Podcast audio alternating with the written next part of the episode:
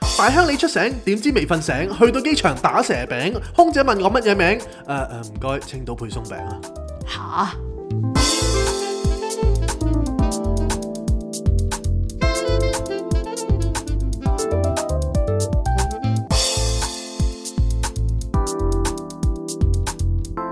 Not a romantic story. Cindy, Jason。唔知我哋幾時先可以清得晒啲數呢？仲有幾多未清？好似仲有兩集冇喐過， 都係嗰句啦，你係樂意啊，定係你覺得係委屈先？梗係樂意啦，係嘛？係啊，講真，你又俾 Patreon 錢，係，我咪樂意 咯。唔哇，俾嘅就點 啊？繼都係續樂意 聽，咯， 繼續聽。係嘛？總之我哋個目標就係做人瑞呢係，咁所以大家都唔使同我哋太計較係嘅。總之我哋 keep 住 做咯，我都唔同你計較，你計較啲咩 啊？啱喎，係咪先？啱喎，我都繼續做緊㗎。 啱麥喎。潤手都唔夠我長啊，可能麥潤秀做咗好多年㗎啦，人哋係係係我哋都差唔多㗎啦。有留有糧鬥啊人哋，咁啊係係喎，嘛？咁啊係喎哦我。哋義工咁樣啊嘛，我哋志願者 咯，梗係 啦，但我哋志願者有 tips 咯，有係 tips 嘅志願者。係咁希望大家如果誒、呃想施捨下我哋嘅話，咁都歡攝落我迎。條底褲度啦，係啊，Patreon 見啦嚇，係好多好啱啱先做完個 live 嘅我哋嘅 Patreon 係係啦。咁所以即係雖然 update 得慢，但係都有嘢睇精㗎。彩啦，簡直係係嘛？即係唔係啊係因為咧 Patreon 我哋係永遠都係一啲最不可透露嘅嘢咧，平時我哋喺節目度唔開名嗰啲咧，係我哋喺 Patreon 係開晒名嘅，冇錯。係嘛？咁所以如果大家想誒，咪所以如果大家係我哋嘅客咧，就千祈唔好將 Patreon 係啊，真係真係係啊，唔好聽呢啲 嘢係啊啊，呢 唔好聽啲衰嘢。真係唔好聽。係啊，我未必 accept 你真係㗎。真係係啊 delete 即係我咗。即係我哋要 accept 㗎，唔係啊，講 下啫 ，check 住個 list 咯。即係佢突然磅間咗水佢就佢就可以自直動接係啊，多咗啲可疑人物，我即刻 delete 㗎啦， 客係唔可以聽我哋嘅。係即係除非你開個鬼 account 咁樣啦，冇錯咁冇你符啊大佬，咁唔緊要啦，你俾咗錢就算啦，係咯。係咯，照聽 咯，屌你屌你啊咁係嘛？大家唔好介意 咯，真係唔好介意啊人生都係一場夢嚟嘅啫真性情啫，我都係啱係啱，嘛？即係我哋講完就冇嘢啦，都唔記得㗎啦。冇啊，做完都冇嘢啦，係啊，磅水就得啦， 係啦，咁誒嚟到星期三嘅早上啦係，咁如果大家有幸嘅話，就會喺星期二嘅晚上都會聽到嘅。係。咁我哋你今晚仲嚟剪到你攰唔攰啊？誒攰，但係都繼續剪。係嘛係？啦，咁如果我哋表現得好，星星定定嘅話，就可以一刀不剪啦。真係所以睇你啦，睇我啦，係係啦。咁啊，歡迎大家嚟到不浪漫嘅現場啦。我係你哋嘅節目主持人 Cindy，我隔離有 Jason，大家好，嚟到第九季嘅第十一集。係話說上一集呢，我哋就係正在準備去上海。係咁我哋仲記得嗰一晚呢，歷歷屎淋在目尿瀨啦啊！真係，係啊，我哋係四個誒字真係啊，屎淋尿瀨就。係小人啊尿瀨 啦 OK，咁我哋咧就誒、呃上集錄完之後咧就搭的士翻屋企係，都已經係兩三點噶啦。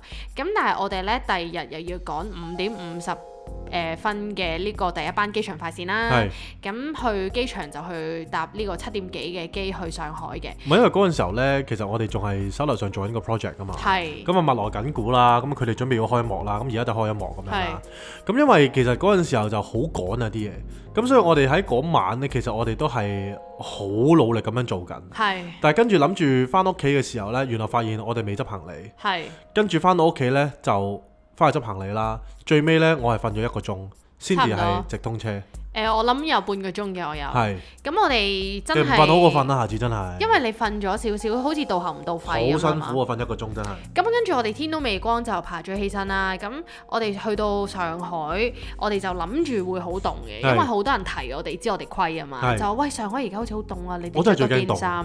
咁我哋兩個就即刻咧就打定底啦，用 heat tech。係然後仲唔夠喎，加埋條龜佬龜佬褲啦褲，係啦，heat tech 嘅龜佬誒、即係 leggings 啦，然後再加出面咧係厚嘅褲同埋厚嘅衫，係仲未夠，係我哋仲夠膽死咧係着埋羽絨嘅，真係，咁仲要 然係後厚嗰只羽絨喎，係啊，即係真唔係係唔係 unit 佬嗰只，係薄薄地嗰只醫院衫嗰只喎，唔係嗰只啊。厚羽喎，雖仲然要都係 unit 佬，但係都係厚嘅。係然後我哋咧去到上海咧，一落機咧，哇興合合真啦， 係咁以為自己係咪發燒定點？原來唔係着得太多衫。係 去到上海係天氣晴啦，係嗯直情係誒風光明媚啦，冇錯。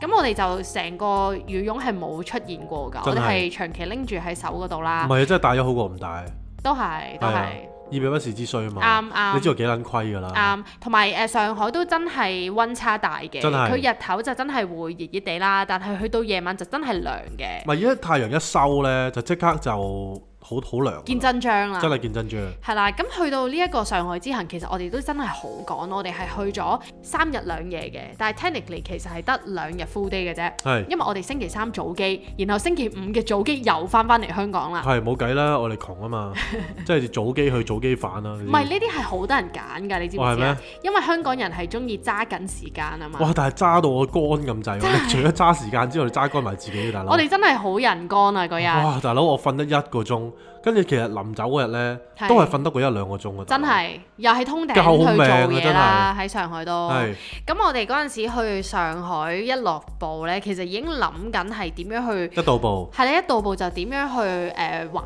盡啲時間嘅係，因為我哋其實除咗有正經事之外，我哋係都好希望係預留啲時間去 explore 下個城市啦。係咁而去之前其實我有做少少 research 啦，係大家都話上海係一個好適合行路，即係好適合散步嘅地方。係。咁你認唔認同呢一句説話呢？我覺得都幾好嘅，嗯因為其實呢，我哋去嗰個地方呢係法租界啊嘛。嗯咁法租界嗰度呢，其實就有兩，即係我諗路嘅兩旁呢，有啲好大嘅特色嘅，就係佢哋種咗好多唔同嘅樹，唔同樹啦。嗰啲唔唔係唔同嘅樹，係唔同樹。係係啦，嗰、個係一個樹嘅品種嚟嘅。係而嗰啲唔同樹咧係好大棵喎，好靚喎，即係好似兩邊咧包圍住嗰條路咁嘅。係咁所以成件事係好有詩意嘅。冇錯，即係再加上嗰度懵懵鬆鬆咁樣啦，啲啲啲空氣， 即係清又清唔晒咁樣，係咁所以就我覺得成件事都係幾舒服嘅。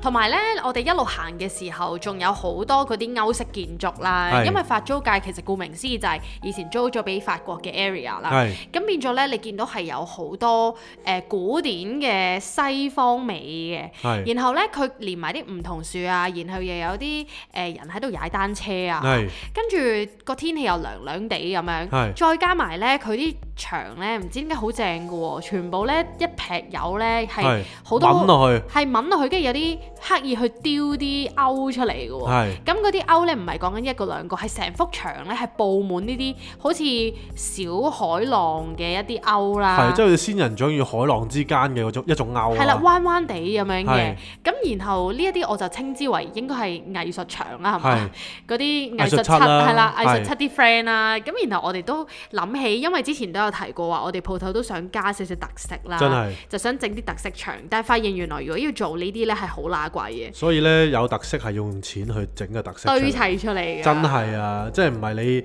三爬兩撥你就可以有特色嘅？ 冇錯啊，係啊，你冇錢你係唔可以有特色嘅。係啊，咁即所係嗰陣以時候，我哋報個價呢，即係大家如果嚟過我哋鋪頭呢，都知道其實埲牆可以有幾大啊。跟住嗰埲牆呢，其實係報咗我兩萬蚊。哇，哇！即係我當然啦，我唔係話佢哋唔值，但係我俾唔起 咯，所以只我咪怪冇特色咯。只怪我哋荷包唔夠厚咯，真。係咁但係上海佢成條街都係嘅時候咧，都唔哇！知跟住我佢幾諗起好多多好多錢錢嘅多啦 sign 喺我隻眼嗰度眨下眨下。錢，真係真係。咁跟住我哋一路行一路行啦，其實我哋係發現上海咧，佢夜晚係靚過日頭，靚好多，佢夜晚係真真係係好多，好有 mood 再加埋啲燈光冇錯呢，真係好好羅曼蒂克啊！真係好羅曼蒂克。咁然後我哋兩個呢，其實基本上係行足兩日啦係。我哋除咗係 day one 由機場搭咗一場好長嘅地鐵去咗 city centre 之外呢，係我哋基本上係一路行到尾我真係行到跛咁滯啊！第一日，再再孭埋個背囊 啦，因為你知啦，即係嗰陣時個 project 仲 ongoing 緊㗎嘅。嘛。係我孭撚住個 Standby 牛啊龜咁大 嘅 MacBook Pro 啦，仲要係上一代啊，因為呢一代唔知係輕咗定重㗎啦。好似係再勁啲係重咗㗎。我再重咗啊係啊係啊！OK，anyways 咧，好乸重啊總之係啦，總之就好乸重嘅 MacBook Pro 啦，再仲加部插電呢係啦，再加部 MacBook Air 啦，即係係 Cindy 嗰部啦，哇孭到我成隻龜咁啊樣，即係爭啲變咗龜 仙人，跟住一路行一路駝行，晒背咁行，行咗成日啊，大佬跟住我哋兩個一路行又肚餓啊嘛，係然後又誒、呃都唔知食乜好咁樣。咁我哋就誒行、到一間誒、呃地方叫做老地方。 係咁佢咧係食一啲傳統嘅上海麵嘅。係。咁我哋宏觀入邊又，咦，好似都幾多人喎、啊，因為其實咧，上海啲人食晏晝咧，好多時候徘徊喺十一點半至到一點半左右啦。我係相信都係呢段時間啦，啊因為佢哋都應該係幾 care 食晏嘅呢啲規律噶嘛。咁但係咧，我哋嗰陣時候咧，你知香港人啦，好多時候都係想避人多啦，咁所以佢所以有陣時候咧都會兩點幾三點先食晏晝其嘅實。都多人㗎嗰啲時間。係，咁所以咧嗰陣時候咧，我哋睇完睇落即係嗰間鋪頭咧，咦，好似都仲有啲人氣喎。係咁啊，即管入去闖闖咁樣啦。係，但係一入到去呢，我哋發現其實因為上海地大嘛，咁佢啲餐廳呢都幾奢侈嘅。係咁奢侈意思係佢哋誒可能一張台誒、呃就四人台啦，係咁佢可能張張四人台都係坐一個人咁樣，係咁佢哋又唔興搭台啦，唔似我哋香港。係咁但係我哋兩個一入去就誒冇、即時意識到呢樣嘢，係我哋就好自然地咁樣走咗去是但一張有人坐緊嘅台嗰度，就問喂唔好意思有冇人㗎？佢話冇人，係係咁我係哋就坐低咗啦。係咁然後呢，點知呢？原來同我哋搭台呢一條友呢，原來大有來頭嘅。真係好犀利。我哋真係好癲，我哋去到邊呢，都會識到一啲好有趣嘅人啦係。咁呢一個誒、呃搭台先生啦係，一開始其實我哋形容下佢先，係佢就係一個誒滿頭白髮，係、係跟住之後係戴眼披落鏡嚟嘅，嘅，戴眼鏡嘅，跟住着咗一身呢個唐裝，係啦中山裝，係中山裝但。係 modern 嘅，係啦，咁佢就好似有件即係馬甲咁樣啦，係咁我覺得喂好鬼有型啦，即係係一個一個叫做中年嘅 uncle 可以咁有 style 咁樣，去喺一間即係上海嘅菜館度食食住碗面咁樣，好有 feel 嘅。同埋食完又會坐喺度唔走喺度，即係可能撳下電話啊。係啦，但係佢撳個姿態呢，都唔係嗰啲中年阿叔好猥瑣嗰啲撳嘅，係即係佢係即係佢好唔似係睇緊大波妹嘅，係啦，即係佢好有文化氣息。你係見到佢咧，全部都係字啊，然後可能誒、呃、會好超咁挨向椅背係啦，然後翹一翹腳，唔係然我後我我係睇我睇住佢個手機嗰陣時候咧，我係睇到佢睇一啲比較 fashion 啲嘅嘢。啊，係啦，同埋比較文化啲嘅嘢，都有睇佢 keep 住睇緊啲 model 啊，着嗰啲衫啊，即係好多唔同幾個 model 一齊影一啲衫嘅 shot 咯。係啦，咁我就問佢，因為佢佢自己着啲衫都靚嘅， 係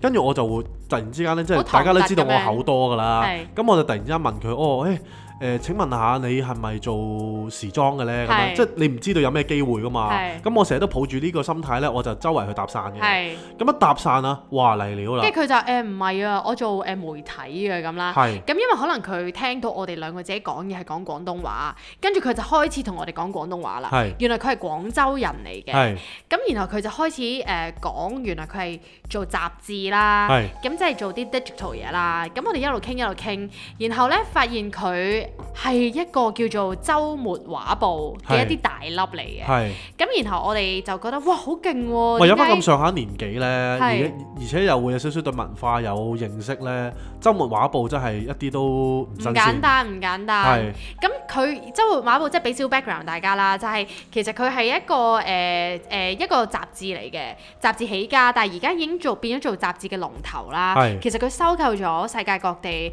包括我哋香港嘅號外咧，其實佢都已經係收購咗㗎。係咁然後仲有呃 Bloomberg 嘅 Asia 中文版啦，係啦係啦。咁然後仲有 a n o w n e s 係啊啦， ，Nowness，係啦，即係好佢多靚嘅片啊啦，係啦，即係好多呢啲咁嘅嘢。咁然後佢就話：喂誒咁啱傾，不如誒、呃上嚟我 office 啦咁樣。係咁然後你知啦，你你嚟到誒一個上海嘅地方啦，係大家都講廣東話，其實係分外親切嘅。係，咁然後我哋就佢就帶我哋去佢 office 嗰度咧，咪大家都知道我哋唔知去參醜觀㗎啦，咁佢話帶我哋去，咁咪帶我哋去咯，係啊啊，即刻去啦，掠係飯嘢咯，啦，豬欄都照 去啦，係咪先？何況係週末畫週末週末畫報嘅 office，係啦係啦係咪先？咁跟住咧，誒，佢佢嗰陣時就講話，我哋好識好識揀。係佢話我哋原來去呢一個麵鋪咧係，係上海三大嘅麵鋪嘅必食嘅。係咁佢就話喂，你哋又真係識揀喎，跟啊住佢又話喂，誒、佢哋都即係啲呢度啲老闆都對你哋幾好喎、係咁啦係咁係我哋兩個就唔知點解成日有呢啲狗屎運咧。真係去到邊都會遇到啲誒、對我哋好人 nice 好事嘅人啦係啦係啦。咁然後誒佢話喂誒、去個 office 誒、誒參觀下啦。係。咁我哋就 expect 係，即係我唔知你嗰陣時係 expect 啲咩啦。唔係因為我，因為對對於我嚟講咧，周末周末畫報係一個幾耐歷史嘅嘅一部一個雜誌啦。其實我未，我有聽過，但我唔熟悉係咯。我都唔熟悉嘅，但係我一定有聽過，一定有睇過咯。係啦，一定有聽過咯。係啦，咁變咗咧，我就覺得佢係一個可能一棟大樓裏邊嘅一個，即係你知啦，香港嗰啲文創區， 係咪先？哦我即係高樓大，我好似牛我係 棚嗰啲，你明唔明啊？ 我嚟 expect 佢啊係啊，即帶你去牛係可能棚。係啊，即係類似嗰啲咧， 圍圍住有個天井咁樣，即係睇唔開就跳落去嗰啲咧，你明唔明啊？即係哦即係做藝術做到好辛苦啊嘛，香港嗰啲。我即係你係覺得唞係唔比到氣啊較嘛誒古舊啲嘅。係因為我唔知道原來佢咁大噶嘛。哦我即係我我以為佢真係仲做緊周末畫布啊，即係仲係而家喺度捱緊女仔嗰啲啊，即係唉點一路就諗住發發圍發唔到嗰啲啊。因為咧我嗰陣時 expect 咧就係因為香港如果你係做啲有 T 啲嘅地方咧，你通常會係一啲可能誒太古坊啊，係，即係你明唔明啊？我都我冇諗到 Tatler 呢啲啊，真係我。係諗到，譬如 Tatler 嗰個 office，佢都係一個新嘅大廈，跟住入邊係好潮啊，即係你好似睇誒咩誒誒即係咩誒惡魔啊，咩啊 Prada 的惡魔係係嗰類咁樣啦。係係係我係以為係真係嗰好啲 posh 嘅係啦 posh 嘅。係咁點知去到佢帶我哋去嗰個 office 咧，係係真係喺啲老房子度嘅 area，但係係改建咗嘅。係係，咁成件事咧係直情係即一個係佢圖好似書咧，館佢加好似一個園 gallery，區咁樣嘅。冇即係錯佢，成個園區有幾間嘢咧，跟住最外邊有 Starbucks 咁樣啦，係一個好細嘅地方啦。但係其實有幾棟樓㗎啦，嗰度都係已經佢哋啊集團㗎啦。係啦。咁變咗咧，咁佢就一帶我哋入去睇到我哇，係啊。即係大開眼界啦。佢係誒直情，你知大陸啲地好大噶嘛？係咁佢嗰個老房子改建咗咧，其中一棟咧係一個誒、呃如果係公眾入去參觀係要俾錢買飛嘅，係但係佢就帶咗我哋入去啦因。為佢入邊好多好靚嘅藏書，啊冇錯，佢因為全部係雜誌，世界各地唔同嘅雜誌佢都有儲啦。係咁就好似一個 library 咁樣，係但係一個好 modern 嘅係 library 啦。係係然後又有啲誒誒 decoration 啊，係係咁跟住咧呢度睇完之後咧，佢又帶我哋去隔離棟啦，原來就係一個 art space 嚟㗎。係咁佢係誒季度性咁樣就會去 feature 唔同嘅 artist 啦係，係有好大嘅地方 show 佢哋嘅 installation 幾層啦，啦，跟住有埋啲 merch 啦，係成件事係好 art 㗎。係咁我哋就一路睇佢一路同我哋講解，係然後又 show 俾我哋睇，有好多明星都可能係譬如劉嘉玲啊嗰啲咧係。係誒、即係好多你噏得出嘅名嘅大人物咧係，王家衛嗰啲都啦，到此一遊啦係啊都到此一遊啦。影咁咗張相咁樣啦，係啦，係係啦，咁跟住誒佢又開始同我哋講咧，就話啊佢哋其實係收購咗邊度邊度邊度咁樣。係。咁我哋嗰陣時先知，哇！原來係勁嘢嚟喎。跟住我哋問佢啦，話哇哇，你而家做到咁樣，其實真係龍頭嚟㗎咯喎。係啊咁係佢話係啊，你當我哋係龍頭啊。啊我哋係就係 龍頭。咁而我哋呢一位誒，我哋幾時可以咁樣新朋講友啊我都想， 我哋而家我都想做我哋 podcast 龜頭界嘅，啫，我哋 我哋係 podcast 界嘅龜頭。係係啦，咁跟住呢一位仁兄其實佢都唔夜招，你諗下佢可以帶住兩條磨碌啦。係入去完全係大家同佢 say hi 點頭，又唔係使同人介悠然紹自，得咁樣係啦咯，，跟住見到老細咧喺度屌緊人直行直咧，過咯，係啊，佢完全都唔驚唔卸係喎。係原來佢都即係大有來頭啊！係佢咧就透露喺言語間啦，佢就透露其實佢係二十九歲已經成為咗主編啦。係咁佢而家四廿幾歲，係你諗下佢已經升到係好神台級係啦，啦神台級啦咁係。咁佢內去地哦喎，係啊咁多人喎，係啊，係咪先？跟住佢咧仲要話佢去 event 咧，佢係講緊唔係去啲我哋嗰啲濕鳩 event 啊，係啊，佢去嗰啲咩 Chanel 啊、Cartier 啊。嚇即係好多呢啲名店嘅一啲誒、呃 launching event 啦、係咁咁我哋就真係覺得哇，梗係找緊呢個機會，一定要打卡啦，即係真係同佢打卡啊。係咁變咗咧，J 坤就誒話啊，可唔可以同你影張相咁？咁我哦當然可以啦咁，係，咁咪啊影啦。影完之後咧，誒、我哋就我佢哋會就鋪出嚟俾大家睇。係，啦，咁佢就加咗我哋微信，唔係誒，我哋就加咗佢微信。係咁然後咧，佢就話：哦誒、我叫令狐女咁啦係。我哋就好驚訝嚇、原來真係有人姓令狐啊噶。佢係我唔係呢個筆名嚟嘅。 係咁原來佢係我就自己 Google 佢啦係。你 Google 係揾到佢嘅資料㗎。係咁話說佢個背景好啊勁㗎喎。係佢就話喺佢誒即誒誒、呃 from 呢個百度資料啦，就係佢好似大學二年班嘅時候咧，佢已經係成立咗。屬於佢自己嘅一個 online 誒、呃 magazine 咁，就係開始喺入邊發布佢自己嘅文章啦。係然後咧，佢唔知出咗一篇爆文啦，係令到全部嘅主編咧，好多好大型嘅雜誌主編咧，都去 approach 佢啊係，去留言啊，同佢 contact 啦。然後其中有一間咧嘅主編，即係有個老細，一間雜誌嘅老細咧，係直情係邀請佢直接去加入佢公司咯，係係唔需要咩？你知大陸好多人才噶嘛，係即係佢哋競爭好大嘅，冇錯，你可能都要試用期啊，或者你要好多競爭先入到去嗰間公司做嘢啊係。直接取錄，直接取錄啦，跟住佢二十九歲係成為咗全中國最後生嘅主編咯。真係有料啊！跟住我哋真係好幸運，竟然可以識到呢個咁嘅大人物啦。你諗下，我真係純粹同佢鳩噏一下啫。啊 啊係啊，即係問佢係咪做 fashion 啊，總之人哋唔係啊。跟住仲要問錯嘢唔係喎，你明唔明啊？即係我當我聽到佢話佢都係做即係 media 呢啲係咧，我就覺得哇，同同嗰啲咩啊知音啊，係，因為我就喂我曾經都做過記者咁樣啦。但係你即刻收晒皮啦，跟住佢話係咪南華早報？我唔出聲，我我唔係即係我就寫即係 lifestyle 啦。係咁佢話哦，我都係，咁我寫嗰啲濕鳩 lifestyle 同佢嗰啲即係冇得比啦係係。佢就話佢係寫文化多嘅，係係係係啦，即係可能寫一啲都市嘢啊咁係咯係。總之就真係勁咯，係。好有意思啊！好勁啊！即係佢帶我哋周圍行嘅時候呢，係係真係好淡定啦。冇錯跟住之後悠然自得係啊，跟住最尾交咗微信之後呢，當然我就會即係改口啦，叫佢係叫佢令老師啦。 因為真係太勁啦，大佬！即係知道佢 background 之後真係太勁，冇錯，咁所以就哦冇錯以後就叫佢令老師。係係佢咁啊，筆希望名嚟下一嘅次佢嚟香港嘅時候，我哋可以好好咁款待佢一係下。啊，招待佢咯，真係係啊，真係。咁跟住去到第二點啦，即係我哋就發現其實上海人 in general 都好 chill 嘅。係咁頭先講到我哋入咗去呢個老地方呢，啊其實即我係食哋麵嗰度啦，係啦。啊係咁除咗係佢哋唔興搭台文化，即係佢哋好似啲餐廳唔憂做㗎。係譬如呢，香港呢，我諗係因為真係租金好貴呢，啊變咗其實你去跑數咁樣啫。跑數，佢根本唔會容許你喺一個人霸佔四人四人台咯。係係係咁通常都係會擠滿佢㗎啦。係係係。咁然後時間就係金錢啊嘛，係咪先？唔係咪你譬執如唔滿你咪打，你咪執滿咗咪打爆外邊咯。真係啊，跟真住俾係人啊，發告票都繼續放喺度嗰啲咯係啊，真係啊。同埋譬如香港係時間就係金錢啊嘛你都係大坑食誒肉餅嗰間嗰間嘢，我唔知邊間喎。咪就係打爆咗，跟住之後出邊繼續放 台，而家執執鳩埋，係啊，好似唔知唔知執咗未，慘啊！你諗係啊下，做到咁長都捱唔住。真係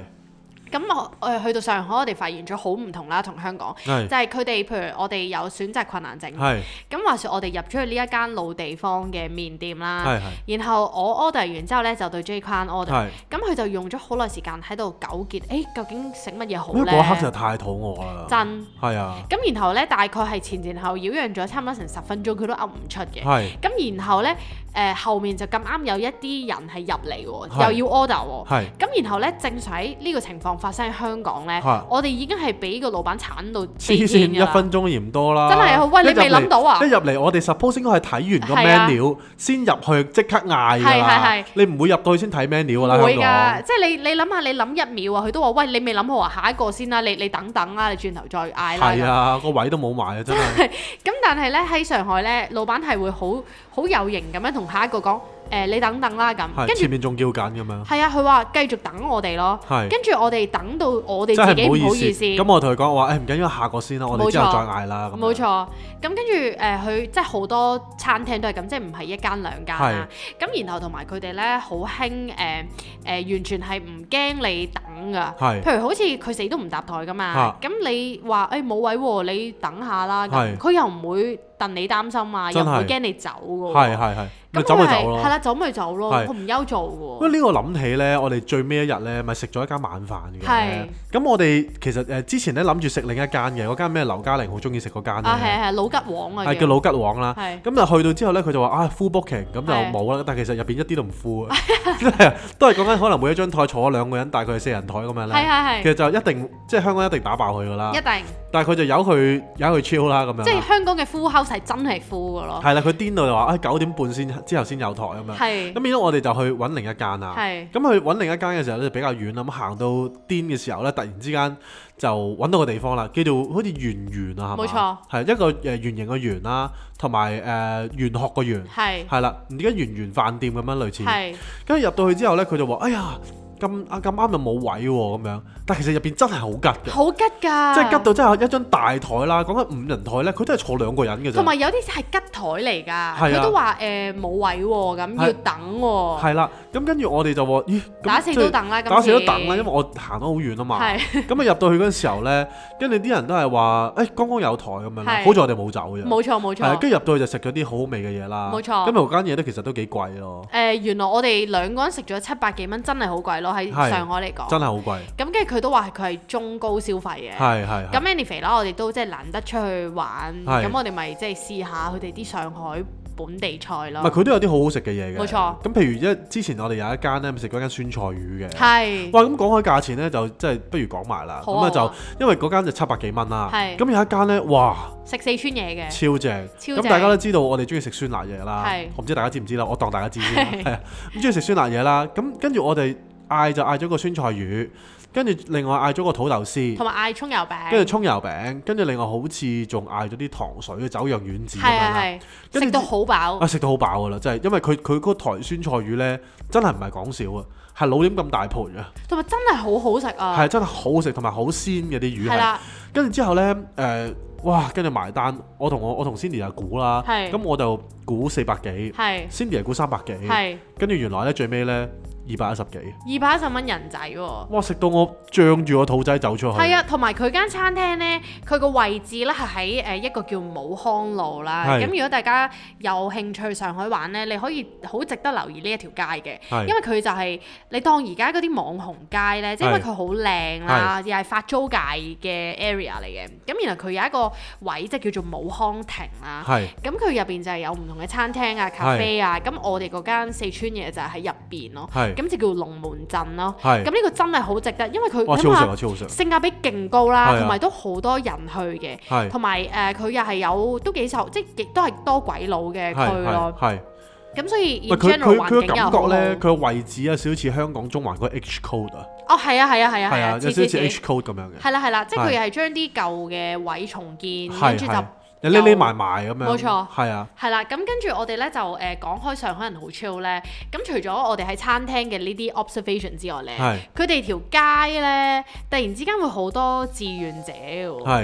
咁我哋就都有啲覺得好奇啦，哇係咁咁中意做義工嘅，因為佢哋啲人手咧手臂嗰度綁住一條帶嘅，係寫住志願者嘅。係係咁我心諗，哇，做咩即係內地咁多義工嘅？咁係咪真係唔使俾錢就可以即係揾到人咧？咁係雖係然人多啫即。係點解佢哋會咁願意去為誒、呃去去為國家服務？係啦，咁我口多啦，我又口多上身啦係，啊我又走過去問啦，我話：咦，點解呢度咁多志願者佢嘅？問問志願者點解你咁中意做義工？跟跟住住佢話嗰個假係嘅，啊，唔係佢冇咁講，佢話佢有口難言咁樣。佢話係其實我哋有收錢嘅，係佢話如果唔係我哋點樣生活係咧？我哋都要生活係㗎。係係咁同啊埋，但係即係雖然佢有收錢啦，係但係佢其實都好好，因為我哋咧話説就冇呢一個大陸嘅電話號係碼，變咗我哋咧如果要 call 的士嗰啲，其實係做唔到啊。係，咁只能然後夠支付寶。冇錯，即係只能夠係你佳節啦，但係係你佳節咧係一定會俾人鋸啦。哇！我哋都問過一個佳節㗎啦。係啊。哇！跟住佢一開開我哋兩嚿幾水好似係。係啊，開我哋一百蚊，但係講緊係十分鐘路，十分鐘嘅車程啊係係嘅，咁擺明係鋸啦。咁所以我哋就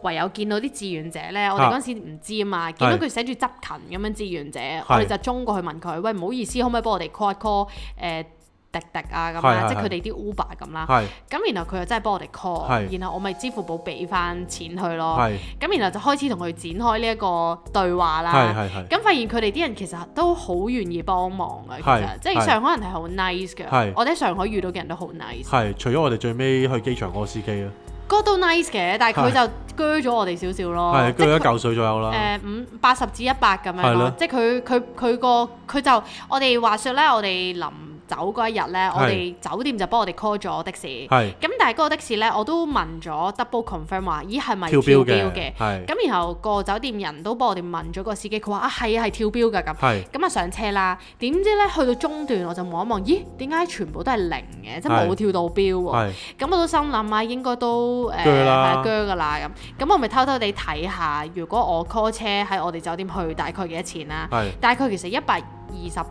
幾蚊至到一百五十幾蚊嘅。係咁點知咧去到目的地咧，佢就話啊二二八啦咁樣 係。咁我哋就即係知道佢有鋸少少，不過就算啦，即係你費事因為呢啲幾十蚊同佢爭拗就唔哇！真係開唔心好講啊，大佬佢車你去邊你都唔知啊，係啊，真係啊，佢爭在未講好意頭二二八嘅啫，真係啊，唔係即係我咪見住，即係看在佢都係一個好嘅 意頭，咁我咪照俾咯，係係係橫掂都走嘅。係係共同豐盛啦，冇錯冇錯，咁跟住去到第三點，我哋發現咧，其實上海係一個好有文化氣息嘅地方啦。咁我哋就誒、呃除咗喺條街度行見到好靚嘅風景咧係，我哋發現佢好多書店㗎唔喎。係因為咧啊係你講個書店先，係啱啊咁我哋發現好多書店咧，咁佢就係、呃唔、知點解啲人好似係咪好中意睇書咧？係，咪佢種書店咧令我諗起英國有好多獨立嘅書店㗎，冇錯佢哋賣啲好靚嘅書㗎，係即係 even 有啲日本嘅雜誌啊，香港你知啦，即係香港呢個文化沙漠， 你想揾間書鋪都冇啦。即係除咗三聯啊、商務咯。哇屌！嗰啲 嗰啲全部買啲最撚大路嗰啲書喎，係係，即係佢唔會有啲小眾書即啦。係佢唔會有藝術雜誌啦，係啦亦都唔會有啲比較特別嘅誒呃 scene 啊啦，係即係雜誌咁樣啦。咁所以就覺得係即係香港有啲枯燥乏味嘅，其實有嘅，我知道香港係都有啲書店係誒、呃做緊小眾嘢，但而係家佢冇哋晒啦嘛。捱得好辛苦咯，我知道，因為冇乜人捧場其實。係係係，咁變咗咧入到去嗰陣時候咧，哇佢好興奮啦，咁我就不停睇書啦，係咁有好多 design 嘅雜誌啦，咁啊睇越睇越興奮喎，係啊，同埋入邊咧，哇佢都係好有 taste 嘅，係用咗 Dita Rams 嗰、個誒嗰、個書架去排佢啲書，哇係好貴好正，唔簡單、啊。即係我個夢想都係有一個嗰個書架咯，係。係咁呢啲就係可以俾你買書嘅地方啦，小書店啦。咁另外佢有啲書店咧係好得意嘅喎，佢好似書 cafe 咁係樣，佢入邊啲書咧就唔賣係嘅，全部都包好晒。然後佢係 expect 你入去咧係誒可能坐低買杯嘢飲，然後就可以睇成日書咯。係咁我哋都喺嗰度逗留咗一個下晝嘅，係咁係真係冇理喺入幾邊開瞓心覺都冇所謂㗎，係啊，係啊我淨喺入邊真係瞓着咗啊！係睇睇下，係 係因為太攰啦。係咁跟住我哋咧又唔覺意咧就去咗一個叫做書籍展啦，係係咪啊？書籍設計係係展。係咁然後咧，我哋發現最美的書好似係嘛，類似嗰啲啊嘛，類就係似書籍咁設樣，計咁樣係啦，係啦。咁誒係類似有佢係類似有有個比賽咁樣係係咧，然後佢就會 show 晒好多誒書籍設計入圍嘅書啦，同埋係得獎者咁係樣係。咁都有兩層嘅展係廳。咁係我哋入去咧就哇好開心啦，可以見識到即係誒成個。中國啊，有好多唔同嘅 artist 啊，係一啲設計師嘅一啲作品，係咁好多都好有創意喎。真係幾勁啊！跟住咧，你我記得你嗰陣時咧，你好興奮啊啦，你睇到咁，然後我哋見到好多書好特別咧，佢啲 binding 係其實好好要好多 effort 嘅係。然後咧你就話哇屌誒喺香港係冇可能喂，人去。因為有啲位咧，有有一本書咧好撚癲嘅，係佢咧直情綁完個書脊之後咧，佢仲要因為佢本書咧講緊啲陶瓷啊，係佢仲要攝啲打爛咗嘅陶瓷喺個書脊嗰度係，跟住另外再包一個被喎。係哇！你諗下香港邊個會幫你做啫？真係唔會啊唔！係我唔知啊，即係我唔知佢試幾多次啦，因為你綁你仲要實喎，佢仲要嗰嚿陶瓷唔跌落嚟喎。係係即係係我諗，我唔知要試幾多次啦。咁有啲譬如有啲好複雜嘅書咁樣，一一頁一頁咁樣有唔同嘅嘅嘅 effect 咁樣啦。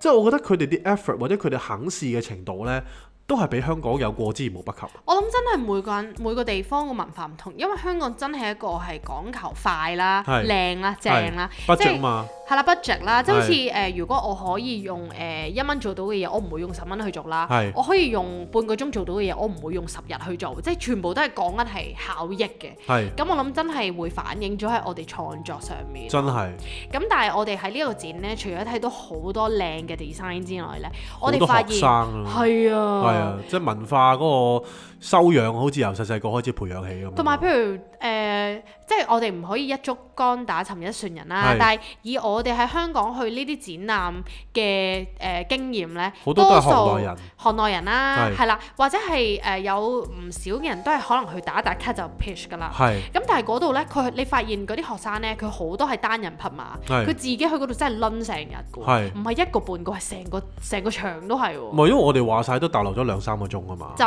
係啊，咁所以其實我哋一路睇嘅時候呢，啲人都真係幾認真去討論嗰啲書點樣做啊，或者佢係哋真係去研究佢本書嘅啲 binding 係點樣做啊，每一頁嘅脈絡啊，即係好多嘢佢哋都係真係有抄 notes 嘅，冇錯冇錯，咁然後呢，去到誒、呃、書呢啲嘅文化之外呢，係係佢哋都幾中意歌舞㗎喎， 係因為呢，話說我哋有一晚呢，就去咗外灘。係誒嗰邊嘅一間 jazz bar 係啦，係因為我哋兩個都好中意去呢啲感受下人哋啲現場 live 嘅嘅氣氛嘅。係我唔係，其實係 Cindy 屎忽痕，咁佢就話好想去聽 jazz 咁樣係啦係啦係啦咁就掹咗佢間 jazz bar 啦，係啦咁入到去呢，就都都即係嗰個感覺呢，就好似入咗間都唔係 club 嘅，即係入咗一間好古老嘅 pub 啦，係啦，跟住之後咧入到入到去咧好古老嘅嘅 pub 入邊咧，就見到一個內地人 啦， 走出嚟同你講：啊，今日要收五十蚊咁樣，係 因為五十蚊入場唔費。係佢唔係咁講㗎，佢哋講得好有文化氣息㗎。嚇佢點樣講佢話誒，佢話啊誒，咁咧為咗支持我哋今日嘅表演者咧，咁誒呢度就要五十蚊嘅，係係咁樣係即係你你用五十蚊去支持下呢啲誒表演者啦。係係咁其實佢唔會話俾你知，你呢個係入場費咯，係係佢叫支持費咯，係即係 show 你嘅 support 啦係，。是但啦。總之佢就你又俾咗五十蚊先入啊係去啦，啦咁。其實係入場費嚟嘅，你唔係俾你係冇得支持嘅，即係係你係用錢去支持，你唔係係係用你嘅你嘅到場去支持啦。係，到場係唔夠嘅，啊係啦即係等於大家咁，你聽係唔夠嘅係，你要俾錢我哋 patron 先叫支持， 係冇錯。係咁嘛？跟住咧入到去咯喎，突然之間見到好似翻返去二十年代咁哈啦哈，唔知點解會有幾個人咧係用啲好真係講緊係一九二零年代，你可能誒即係嗰啲 One Piece 啊，仲要係花花碌碌係啦啊，你跟個住大頭頭箍啊，啊冇，錯，同埋你個頭咧係有個好大嘅波浪啊，係跟住又夾住啲夾啊，係總之成件事係好舊嘅。係然後原來咧我哋都唔知嗰晚咧係有個 theme 嘅喎， Old Jazz 啊嘛係啦，佢話係真係係好 specifically 係二十年代嘅。 ，Jazz 係啦，老爵士晚咁樣哈哈啦，咁我哋入到去唔知啦，坐低咁係咁誒，我哋就正常叫嘢飲啦，係咪係係先？但係原來我哋發現有啲人係冇叫嘢飲係㗎，即係可能你俾咗入場費就支持㗎啦， OK，你唔一 OK 定要飲嘢。唔緊要啦，咁我哋就即係口乾啦，係咁啊每人就嗌咗杯嘢飲啦，係哇！屌你諗咩難飲到，真係好難 飲啊！ 真係好難到飲啊！癲啊！即係我叫咗杯誒、呃 espresso martini，係我諗我飲過最啲咖啡豆最冇 crema 嘅一杯就係 espresso martini，唔係同埋佢我諗佢嗰啲唔係淨淨係 crema 嘅，係佢講緊係佢唔知有啲嘢佢整到個 foam 咧好厚嘅面頭嗰陣係係 foam，同埋好 creamy 好 milky 嘅，但係佢嗰陣係。express 即係佢得 espresso 咯，佢冇 martini 咯，唔 係或者佢得 martini 冇 espresso 唔咯知啦，總之唔知咩嚟㗎但係啦。總之一潭水嗰度咧有一粒咖啡豆喺中間嘅 咯，跟住你估下杯嘢幾多錢？我都唔記得咗啦。係一百零八蚊人仔哦哇，喎貴撚到！哇，好貴喎真係係啊。咁我飲咗嗰杯我都唔記得咗係咩嚟㗎啦。唔係你咁總好之過我好多嘅，唔知係咩咯，但係係總之我哋一路聽啦咁，咁、啊然後呢，誒、我哋個位置呢，就係、因為佢好多係訂住台，係咁冇訂台就俾人發放邊疆係啦。係咁啊唔知點解就硬係坐兩坐張細台，然後嚇前面望住個台係有碌柱頂住 嘅，即係睇到一半嘅啫。係咁唔緊要啦，咁照 enjoy 音樂啦。係但係點知呢，佢哋係個咪係好細聲嘅，係係即係好係。似冇喇叭咁樣係咯。 咁變咗我哋就好似聽人清唱咁唔啦。 係咁，除咗除咗條柱係阻住我視線之外咧，咁我得翻一半啊嘛。咁另外一半咧就好好有幸地咧，俾個 waitress 阻住埋咯。係咁所以我係睇住一棚黑色嘢嘅啫， 都幾想一腳伸埋去。唔係，我哋想講咧，其實上海 in general，我心諗，哋屌你翻工定係聽 jazz 啊？佢係真係夠膽死咧，企喺你面前，即係佢個位唔 係邊邊嚟佢啊㗎， enjoy 佢摁咗喺係度，係真係企咗喺 企咗喺個觀眾席嘅中間㗎。係咁我哋其實咧發現咧，誒、呢幾日喺上海有個嚇感悟就係、其實嚇上海係一個好靚嘅地方，係亦都係好先進啦、係其實都 develop 都幾好嘅係係。但係唔知點解硬係咧，佢誒一百分入邊咧係咁個樣係 O K 㗎啦係，個朗係唔錯，但係佢硬係個細節咧係會出錯即係㗎。可能去到九十分都好啦，佢唔會去到一百分嘅。係啦，佢硬係有 ten percent 係攞嚟出錯嘅係咯。啦，即係譬如啦，例子就好似頭先呢個 jazz bar 咧係，正常你呢個哇咁有咁有 fail 嘅地方係咪係？咁你正常你個 waitress 你唔會唔會企咗喺啲客前面阻住個台㗎嘛係？係係。咁或者啦，或者係誒佢哋嗰啲誒誒誒服務員咧，係佢哋個樣係好唔好唔襯嗰個場合 㗎，咪即係我 我心諗你都即係要梳下個頭啦，係咪係先？佢唔係喎，佢有啲頭髮咧，好似瞓醒咁樣擲住一邊，一邊係即係好似辣痢咁樣，另一邊又扯起咗咁樣，我都唔知你想 點。即係譬如喺香港啦，如果你去呢啲班嘅話，即係佢唔會係呢啲 setting 㗎嘛，因為香港我覺得係成套嘅，啊係成套即係你嘅唔會錯得去邊嘅。佢佢會錯，但係佢唔係一啲大錯咯。係係但係唔知內地嗰啲硬係咧，一錯咧就好乸明顯啦，同埋嗰單嘢係錯得好緊要。係啦係啦，跟住呢，但係有樣嘢我又覺得係上海特色嚟嘅，譬如好似我哋去嗰間誒呢間巴啦，係同埋我哋去食四川菜好正嗰間係係嗰間餐廳呢，嚇，佢哋呢個老闆娘呢，我啊一望就知係上海婆嚟㗎啦惡。屎能登喎。係啦但係佢哋呢有殘係雞咁樣。有個誒好得意嘅共通點，就係係佢哋英文都係啦啦聲。係係係。同埋喺香港，你好少，譬如你喺巴入邊，你好少 expect 有個中年嘅誒好上海 feel 嘅女人係係係老闆娘會駐場，然後周圍同啲客傾偈咁。係係咁但係又又係點講呢？你你可以話佢係唔唔係我哋認識嘅完美啦，係但係嗰啲又好 raw，又有啲特色咁樣係咯。啊咁上海嘅特色咯，就係係啦，上海嘅特色。係咁跟住我哋一路誒、呃、聽歌咁樣啦啊，咁、然後突然之間呢，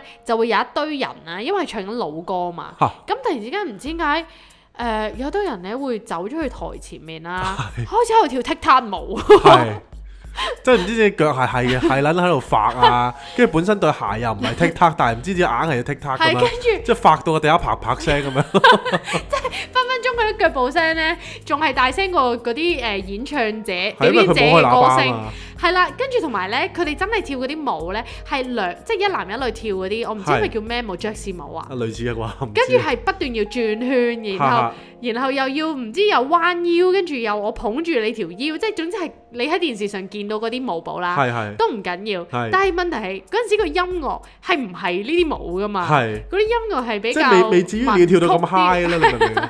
即係你可以平淡啲跳，但係哇佢發到咧，大家要指住你指住我咁樣，好頭又劈頭又左揈揈右揈揈咁樣咧，跟住跳下跳下咧，係直情佢轉圈嘅時候咧，佢係完全係好似係會撞到人咁樣喎。啊，但係冇 feel，側邊啲人都冇 feel 嘅係喎。係，即係好似 enjoy 咁樣喎。係啦，跟住好正，跟住咧就有啲好似 rock 友嘅人啊，着係住皮衫啊，係跟住戴戴住晒帽咁樣咧，拎住個又大吉走入他嚟咁樣又走入嚟啦，聽嘅喎。係啊，即係所以我就話呢、個即係呢個地方係好好特別啊，好特別似啊！好似好多嘢都夾埋一齊，但係硬係有啲嘢就唔對路咁樣咯。跟住同埋會無啦啦，誒、有個女人啦係客人嚟嘅，係咁但係佢着到閃靈靈啦，令到人哋覺得唔知點解佢係 waitress 咁樣，係跟住就係咁俾人問佢誒、即係要嗌嘢飲嗌咁嘢樣飲咁係樣，啊 但係佢明明就啱啱係啱啱先入到嚟係係係啊客係係嚟喎，係係咁我哋又覺得即係都好笑咯呢係啊係啲。係咁誒同埋講即係講開話有啲嘢唔對路咧嚇，咁仲有啲例子，即係例如我哋今次住嗰間酒店其實都好 OK 嘅，係係咁就喺誒田子坊 啦係係嗰邊啊，都係一啲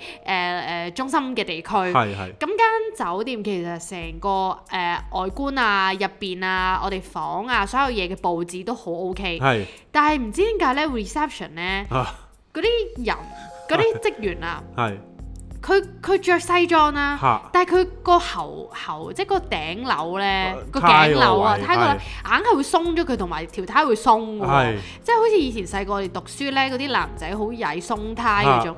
咁你諗下，譬如喺香港，如果你去唔好話五星級酒店，你去普普通通嘅酒店啦，係佢哋都唔會，佢唔會唔扣樓噶嘛。係係係， 即係就會有呢啲咯。仲有好正佢哋個微信名叫你的臉我怎能忘記？係啦，佢因為我哋叫我哋要麻煩佢幫我誒、即係嗌車，佢就話要癲加撚到一個嘔啊微真係微信。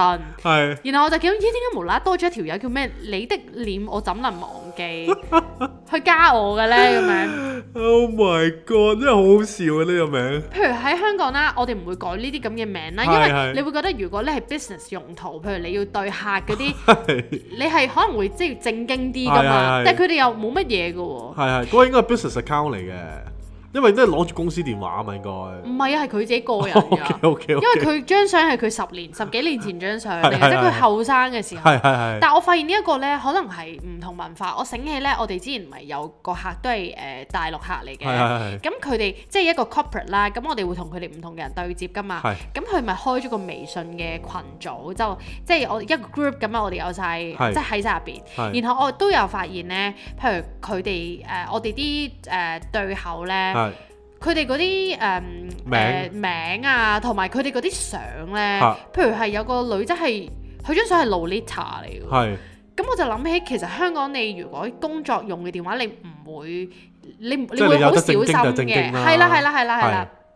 咁所以我就覺得呢個可能即係佢哋唔係好 care 咯，啊，真係好即係冇癲。乜所謂咯。係同埋我諗起咧，仲有啲位就係可能我哋去誒太古里啦，嚇唔係太古匯嘅，sorry。係係咁就係誒太古嘅一個誒商場啦係，係咁有啲似 PP 嘅。係咁我去到其實成件事都好靚嘅，嚇然後廁所都乾淨啦，都係大嘅。但係唔知點解行到入去嘅時候咧，硬係走廊嗰度咧會有張有血嘅紙巾喎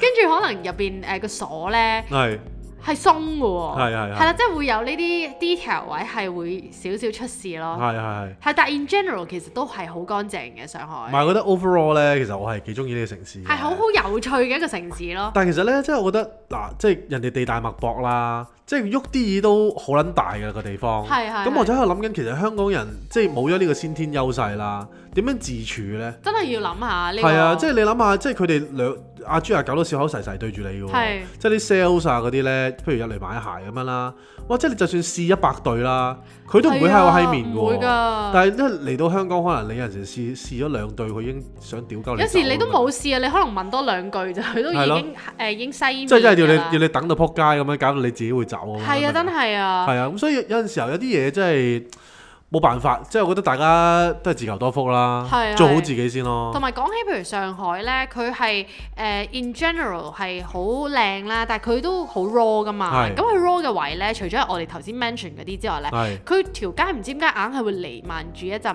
煙味。係真係好重嘅煙味，嗰啲煙味仲要唔係嗰啲咩誒，即係靚嗰啲煙啊，係最後嗰啲咩長壽牌 啊、啲乜柒牌啊、福字牌嗰啲咧，福字面啲 friend 即係嗰啲好臭嘅煙啦， 係佢硬係跟住你嘅喎，係即係佢揮之不去嘅喎，係你抹幾多抹唔走嘅喎。係因為成日咧，即係所以搞到我哋咧，今次去完上海，都唔唔敢呼吸。係今次去完上海，我真係知道點解啲人會覺得韓國似大陸。係啊，似啊，真係似，因我終為於知道，因為我哋今次去呢，我哋都覺得誒係、令到我哋諗起韓國嘅，因為譬如好似佢啲地鐵嘅 structure 啊係，嗰啲誒 signage 啊好似好似，跟住呢，佢條街呢又係多人吐痰嘅喎，即係係無啦啦 car two car two 咁樣係啦，係係咁我哋誒、呃即係都會有啲愕然咧，唔慣嘅，係係係啦，咁但係我哋都係當係一個好嘅誒。呃 experience 啦。但係你知唔知最搞笑係咩呢？因為係咪我要揾有關上海嘅旅遊資訊呢，係咁其實我就有上小紅書嗰度去 search 啦。係然後我發現呢，誒咁啱睇到唔知幾篇嘢呢，都有講話佢哋覺得上海係好少人食煙咯。 OK？咁我就喺度我我哋諗，聞得煙少啫，但我就喺度諗究竟係咪中國其他城市係會再再癲癲啲啲咯？係因為對於我哋嚟講，其實上海係瀰漫住一陣煙味㗎。係真係好臭啊！即係嗰陣臭，佢佢又唔係好臭，佢淹住淹住咧，係啊即係你行到邊你都會飄聞到飄過嚟一陣煙味咁 樣咯。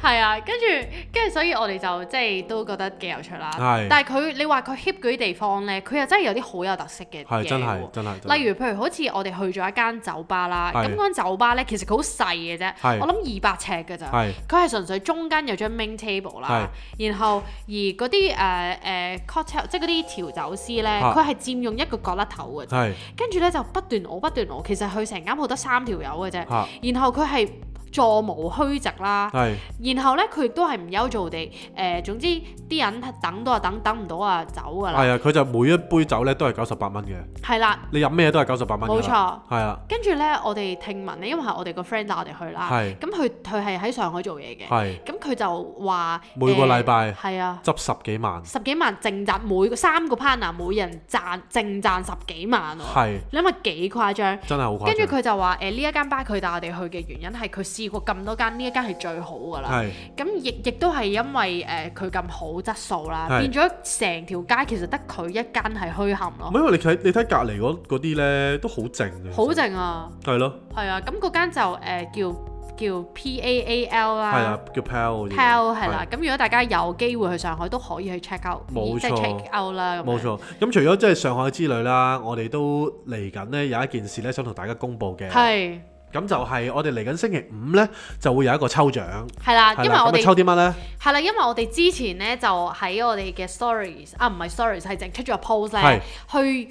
熱烈慶賀我哋開張啊嘛！咁我哋嗰陣時就話啊，大家九月之星，即係 tag 你哋身邊啲九月之星誒嚟啦，咁我係哋就會送即係抽獎送份生日禮物俾佢哋嘅。係咁但係一路遲遲都未去抽獎啦。咁而家我哋 settle 好晒啲嘢呢，就終於可以抽獎啦。係咁啊，既然生日禮物可能就太遲啦，咁係不如就當係聖聖誕誕禮禮物物啦啦，咁係啦樣，。咁星期五就約定大家暫定係九點半先啦，係我哋就詳情會喺 Stories 嗰度公佈。冇。錯，咁誒、呃希望中獎嘅你呢，就千祈唔好錯過 啦，係啦，係。或者你啲朋友，你要話翻俾佢知咯。係啦，冇錯啦。喂，同埋呢，我哋呢排即係出咗新嘅 products 啦。係我哋有一 set 嘅 Discovery Kit 係俾大家去買嘅，咁價值就一百八十八蚊啦。冇錯咁入邊有晒四支兩點五 ml 嘅香水啦。冇錯，咁你亦都係非常之精美，用活版去印刷嘅。係係啦，就唔係我個朋友講活體印刷。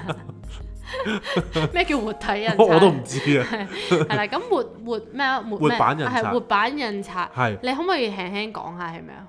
冇啊，其實佢就係好似以前執字粒咁樣啦啊，佢、就係攞一啲原字粒或者一個帽啦，大大力硬落去，顏色同埋嗰個壓粒嗰個感覺呢係一齊落嘅，係咁所以佢個誒壓嗰個深刻嗰個程度呢，係比我哋可能印完嘅顏色啦，再整一個壓粒呢，係更加深刻同埋更加嚟得誒、呃精細同埋有味道咯，有質感。 真係有質感。冇錯內地人最中意講嘅係質感，係啊主間主揀啊，咁所以咧就即係大家歡迎係，如果要選購聖誕禮物嘅話咧係，咁啊嚟我哋鋪頭選購啦。哇，好靚㗎，因為我哋仲有會綁埋一條絲帶俾你哋。冇錯係啊，咁其實又又抵玩啦。譬如大家要交換聖誕禮物啦喎，一百八十八蚊又算得係啲咩？抵啊到爛啦，即係抵到爛啊！真係真係，咁所以就真係唔覺唔覺啊！我哋今集就無啦啦講咗兩集喎、係，你會哦咁唔會啊，剪呢？我唔剪㗎啦，一刀不剪，咁豐富內容。真係真係哦係啊，咁所以即係你知啦，有時啲嘢唔係講集數㗎嘛。係咁我哋個內容其實已經係頂到兩集嘅話，咁啊還住一半先啦。係，即係仲有一集啫。係冇係錯，啦，咁啊，下次再還埋佢啦。哦 係啦，係啦，